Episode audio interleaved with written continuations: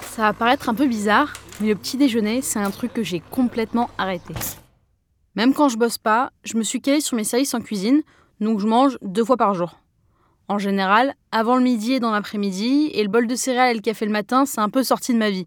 Et pourtant, c'est pas qu'un truc d'enfant, puisque plus d'un Français sur deux en mange chaque jour au petit déjeuner. Quand on y réfléchit, ça fait quand même 860 millions de tonnes de céréales par an, presque 4 kilos par seconde juste en France. Et quand je pense à ça, j'ai un peu l'impression d'être vraiment la seule à pas en manger. Et si plus de la moitié d'entre nous verse des céréales dans son bol tous les matins, c'est grâce à deux hommes, les frères Kellogg, qui ont donné leur nom à la célèbre marque de céréales. Mais ce qu'on ne sait pas forcément, c'est que pour imposer leur cornflakes au monde entier, ils ont réfléchi à une idée qu'on connaît bien, qu'on a tous répétée au moins une fois, mais qui en fait était totalement inventée. L'idée que le petit déjeuner était le repas le plus important de la journée. Ce qu'on va essayer de comprendre dans cet épisode, c'est ça.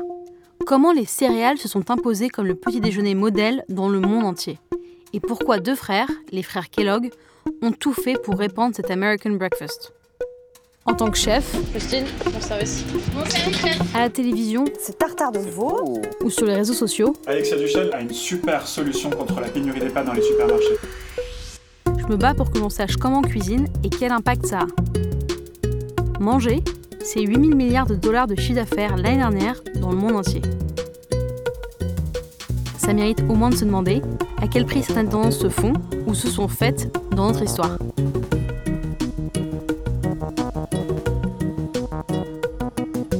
Je suis Alexia Duchesne et je vais vous montrer l'envers de l'assiette.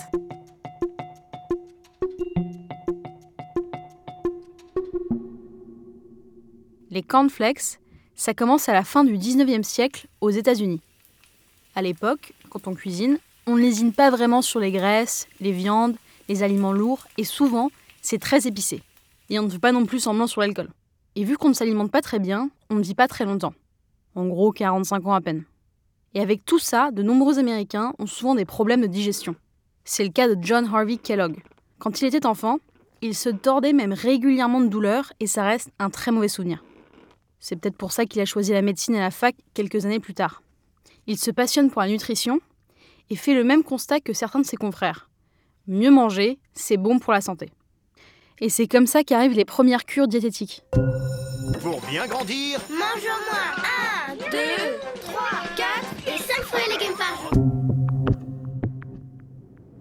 En 1876, John Harvey Kellogg part même dans le Michigan pour diriger un sanatorium. Battle Creek devient la ville avec le premier centre de santé et de remise en forme aux États-Unis, et c'est que le début de la méthode Kellogg. Et pour les patients du sanatorium, le régime est clair et pas très fun. Pas de viande, pas de sucre, pas de graisse, pas d'alcool et pas de caféine. John Harvey Kellogg fait aussi la promotion de l'alimentation végétarienne. Il demande aux pensionnaires de faire de l'exercice, de prendre l'air pur, de s'exposer modérément aux rayons du soleil, et il leur impose une bonne posture. Tout un programme qu'il appelle la vie biologique. Grosso modo, à la fin du 19e siècle, John Harvey Kellogg dégaine avant tout le monde ce mot qui deviendra à la mode 150 ans plus tard. Le bio. sur les fruits et légumes bio. C'est quoi le bio? C'est aussi à cette époque qu'il va totalement repenser le modèle du premier repas de la journée. Et donc, pour le prouver, j'ai cherché un médecin spécialiste de la nutrition qui connaît par cœur cette histoire. Il s'appelle Jean-David Zetoun. Jean-David Zetoun, euh, bonjour. Jean-David et moi, on a en plus déjà un point commun. On mange jamais de cornflakes au petit déjeuner. Et en parlant avec lui, je me suis vite rendu compte que si John Harvey Kellogg n'avait pas eu des nœuds dans l'estomac quand il était petit, ça se trouve, jamais personne n'aurait versé des cornflakes dans un bol le matin.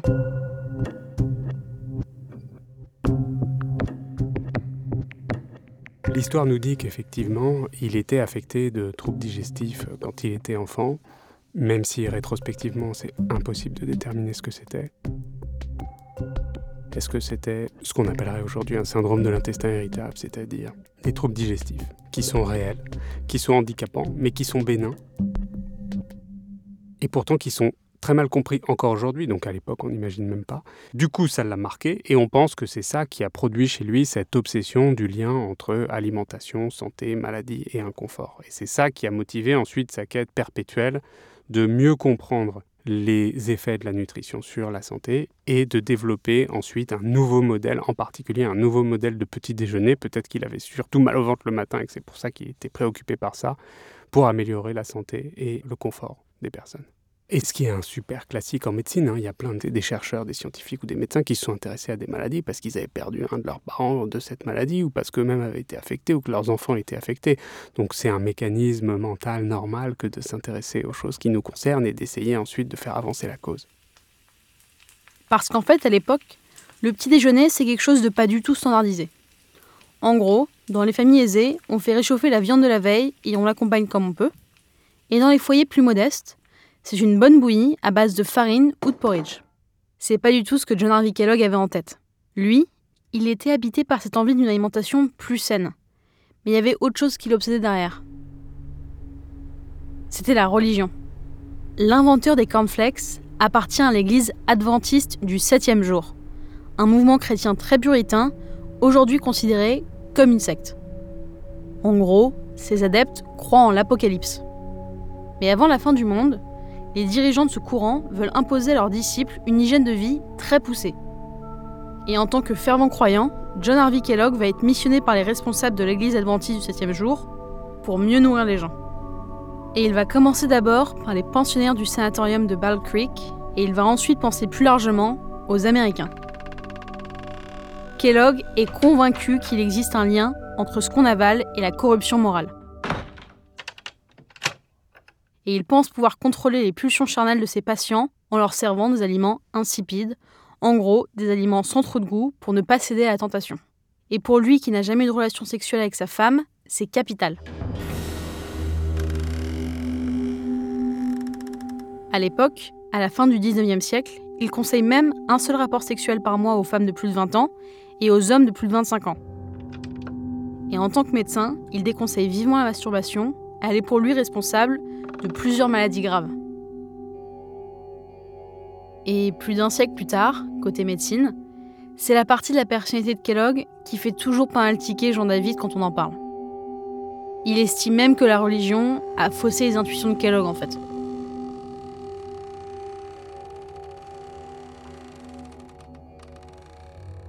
Toute démarche scientifique est guidée par des valeurs, et après c'est plus ou moins le cas clairement, quand on lit ce qu'il écrivait, ou quand on observe ce qu'il a fait, ou quand on lit ce que les historiens peuvent nous raconter, on perçoit très rapidement que sa démarche était à la fois très scientifique et très visionnaire, donc scientifique dans sa méthode, il observait, il expérimentait, visionnaire parce que au-delà de la simple méthode scientifique, il avait la capacité à anticiper certains problèmes. En même temps, c'était lourdement biaisé par la religion, alors la religion ne s'était pas complètement effondrée à son époque, hein. elle était déjà en déclin à cause de la progression de la science. Mais elle ne s'était pas du tout effondrée, c'était encore quelque chose qui était très important, plus qu'aujourd'hui. Voir la morale, il n'y a pas que la religion. La religion et la morale sont jamais très loin l'une de l'autre. Et donc effectivement, il venait, entre guillemets, salir son travail scientifique avec des considérations morales. Non pas qu'elles étaient bonnes ou pas bonnes, mais ça n'avait rien à voir avec un travail scientifique. Et donc pour éloigner les gens de la masturbation et du plaisir de la chair, le docteur Kellogg va multiplier les expériences pour trouver les aliments les plus insipides possibles. Avec l'aide de son frère, Will Keith Kellogg, John Harvey s'intéresse très vite aux céréales et réalise des essais pour rendre ses graines plus digestes. Lors d'une de leurs expériences, les frères Kellogg tentent de cuire des graines de blé qu'ils passent ensuite au milieu de rouleaux afin de former une feuille de pâte très fine.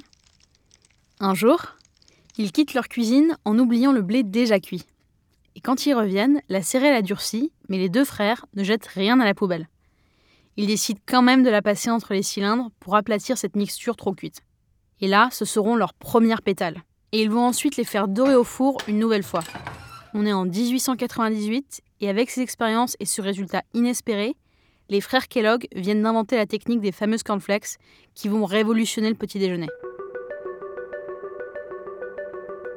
Très vite, John Harvey Kellogg teste sa nouvelle trouvaille sur ses patients. il les adore et adopte ce produit à tel point qu'il continue d'en commander après avoir quitté le sanatorium de Battle Creek. Le truc, c'est que le petit frère de John, Will Keith Kellogg, a des dollars à la place des yeux. Il voit tout de suite le potentiel commercial gigantesque de ces cornflakes et il veut les vendre à une plus grande échelle. Ça va être le début de la guerre entre les deux frères Kellogg.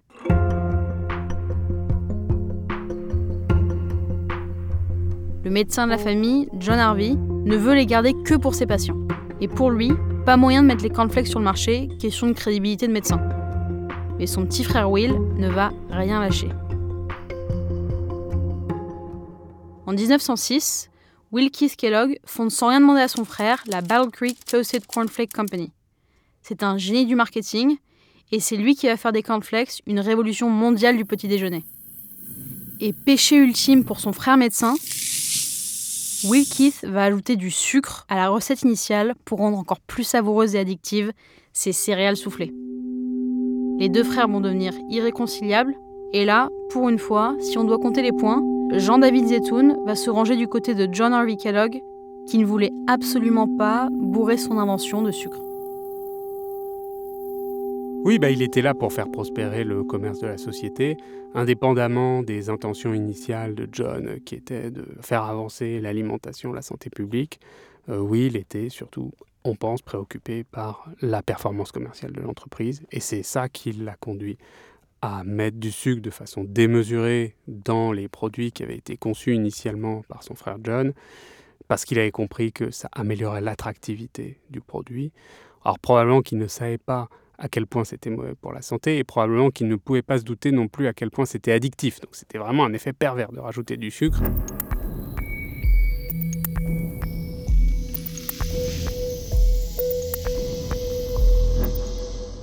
Alors, en termes de nutrition, c'est en général mauvais parce qu'il y a suffisamment de sucre naturel dans les aliments pour ne pas avoir besoin d'en rajouter. Donc, la logique nutritionnelle, elle est négative. Ensuite, la logique commerciale, elle est positive parce que le fait de rajouter du sucre, ça augmente l'attractivité des aliments.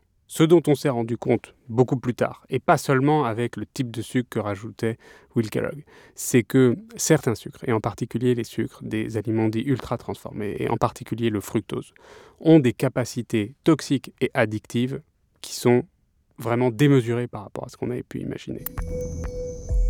Donc premièrement, c'est addictif, et les gens ne s'en rendent pas compte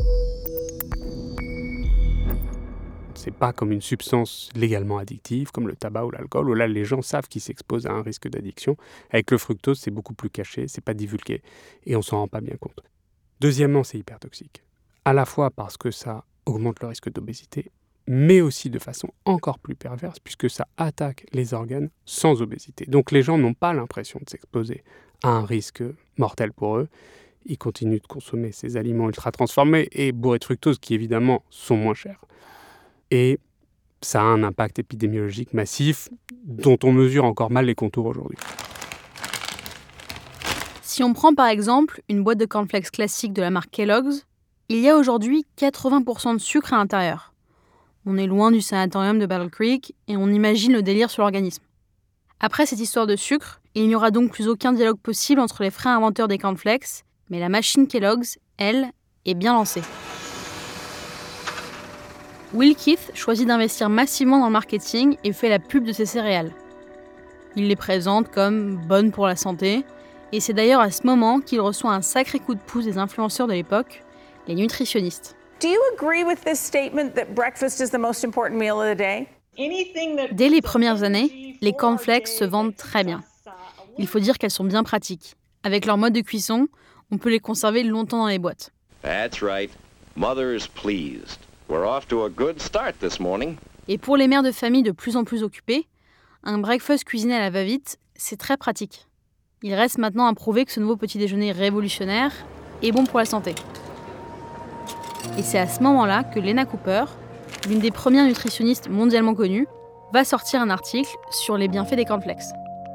On est en 1917 et l'entreprise a déjà bien grandi. Dans les pages du magazine américain Good Health, Lena affirme que le petit déjeuner est le repas le plus important de la journée et qu'il doit être composé d'aliments faciles à digérer. Et elle cite les fameuses cornflakes. L'idée du petit déjeuner repas le plus important de la journée est née. Sauf que le journal dans lequel écrit Lena Cooper est tenu par un certain John Harvey Kellogg, et Lena Cooper est sa protégée. Mais 100 ans plus tard, c'est encore ça qui fait le succès des céréales au petit-déj. C'est cette idée qui a permis à Kellogg's de s'étendre dans presque tous les pays du monde et sur des centaines de millions de tables le matin. En tout, aujourd'hui, la multinationale réalise un chiffre d'affaires de 4 milliards de dollars et le sucre, qui est extrêmement nocif pour la santé, n'a pas disparu. Mais on trouve toujours un spécialiste dans les collègues de Jean-David Zetoun pour vous assurer que le petit déjeuner est bien le repas le plus important de la journée, voire même que ça fait perdre du poids.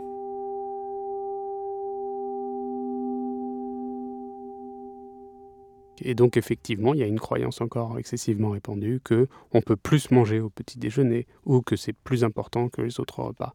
En réalité, la science nutritionnelle a une maturité variable. Il y a des choses qu'elle sait, il y a des choses qu'elle ne sait pas. Et puis il y a des choses qu'elle ne sait pas et auxquelles probablement elle ne s'intéressera jamais vraiment. Je pense qu'il n'y aura jamais un essai clinique randomisé qui comparera des gens qui prennent un petit déjeuner à des gens qui prennent pas de petit déjeuner. D'abord parce que les gens n'accepteraient pas. Ensuite parce que pour mesurer les éventuels effets positifs ou négatifs, il faudrait des années. Et donc faire un essai comme ça, ça coûterait démesurément cher. Donc ça se fera jamais, on le saura jamais. Il n'y a probablement pas de repas qui est plus important que les autres.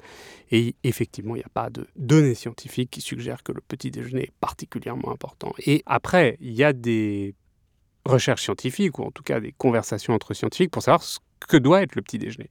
La tendance depuis 10, 15, 20 ans, c'est justement de dire que on est allé beaucoup trop loin euh, sur les céréales, qui sont sursucrées, surgrasses, suraddictives, etc. Et que finalement, la tartine pain et beurre, bah, c'était le truc qui était plutôt correct, un peu basique, et qu'on aurait peut-être dû en rester là. Mais je, je crois que le switch habituel des enfants entre ceux qui ont 10-15 ans aujourd'hui et ceux qui avaient 10-15 ans il y a 20 ans, il est massif. C'est une minorité d'enfants aujourd'hui qui prend du pain et du beurre ou du pain et du fromage au petit déjeuner, alors que c'était la norme quand nous, on a grandi.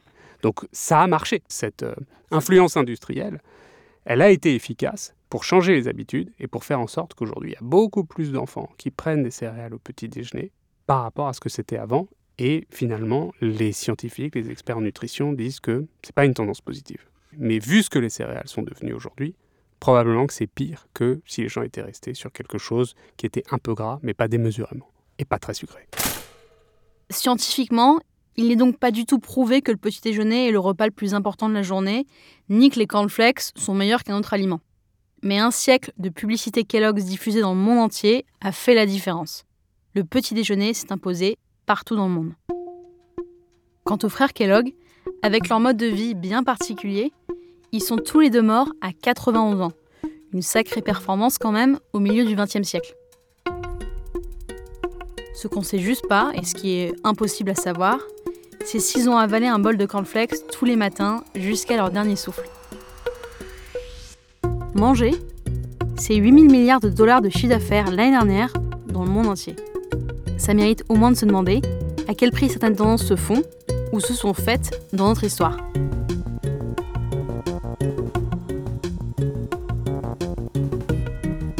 Je suis Alexia Duchesne et je vous ai montré l'envers de l'assiette.